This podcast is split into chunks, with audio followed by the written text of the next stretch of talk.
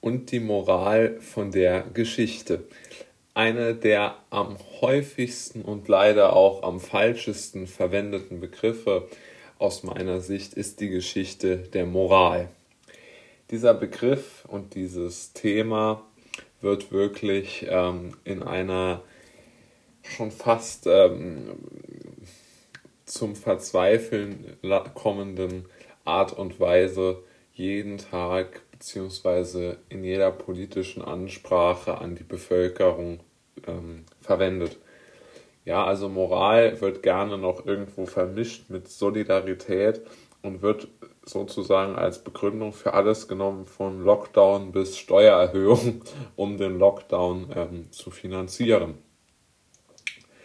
Aber wir sollten uns auch äh, darüber Gedanken machen, wie es überhaupt so weit kommen konnte, dass wir den Politikern dieses Nadelöhr, dieses Schlupfloch gelassen haben, dass sie sich überall herausreden können, indem sie sagen, es ist eine moralische Abwägung, eine moralische Entscheidung. Hierzu ein, ein paar Gedanken von mir. Zuallererst einmal ist ja Moral etwas, was jeder Mensch für sich selbst definiert. Es gibt Menschen, für die ist ihr eigenes Leben und ihr eigenes Vorankommen in der Welt moralisch gesehen das Wichtigste, weil sie denken, die einzige Verantwortung, die sie haben, ist die gegenüber sich selbst. Zu diesen Menschen würde ich mich jetzt zum Beispiel zählen. Es gibt aber auch Menschen, die haben einen mehr kollektiveren Ansatz, ja, die denken sehr viel mehr darüber nach, wie sie anderen Menschen helfen könnten, beziehungsweise wie sie die Gesellschaft oder wie sich die Gesellschaft entwickeln und verhalten müsste, um alle Menschen auf ein gewisses gleiches Niveau ähm, zu heben. Also Menschen, die eine moralisch bzw.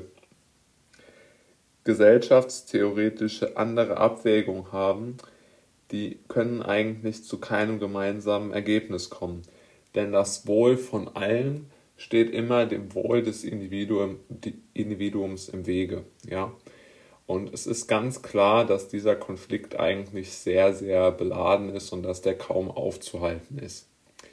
Denn ähm, die Individuen werden in unserer Gesellschaft, jedenfalls meiner Beobachtung nach, immer, immer weiter zurückgedrängt, weil diese Individuen einfach nicht äh, die richtige Einstellung finden, um sich zu verteidigen, beziehungsweise um ihre Rechte gegenüber dem, äh, gegenüber so der Masse zu vertreten.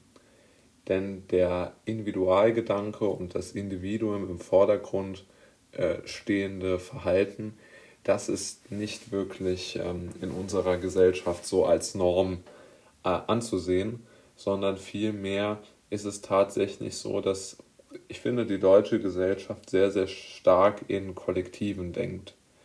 Ja, also man sieht immer wieder auch junge Menschen, die sehr viel über Renten äh, sprechen und irgendwelche Ungerechtigkeiten dort festmachen. Oder auch ähm, die äh, Probleme, die die Erderwärmung mit sich bringt, dahingehend erläutern, wie unsolidarisch es wäre, mit einem äh, Verbrennungsmotor oder mit einem fossil betriebenen ähm, Transportmittel irgendwo von A nach B zu kommen.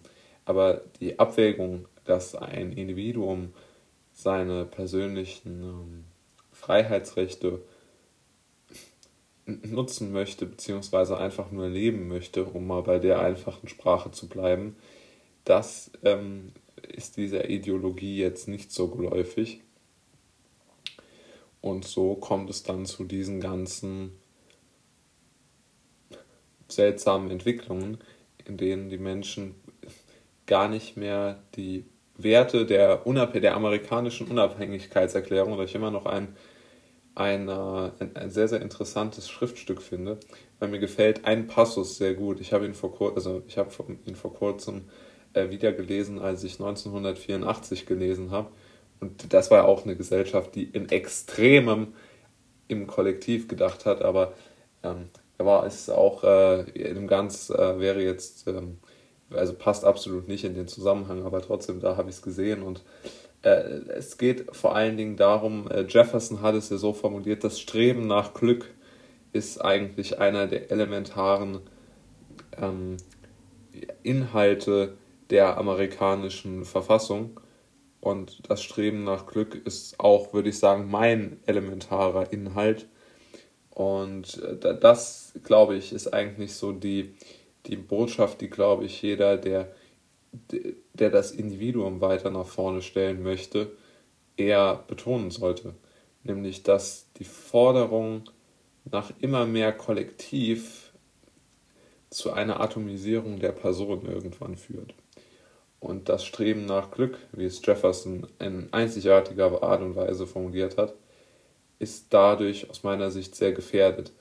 Also wir sollten dringend wieder darüber nachdenken als Gesellschaft, wie wir das Individuum mehr fördern und nicht so diese ganzen ähm, Sozialstaats- und ähm, ähm, Geplänkel, die im Grunde genommen gar nicht sozial sind, sondern nur die Illusion einer, einer sozialen Gesellschaft verkaufen. Denn äh, ich, ich verstehe eigentlich nie, wie, wie, das, wie, wie die folgenden Dinge zusammen gleichzeitig äh, zusammen wahr sein können.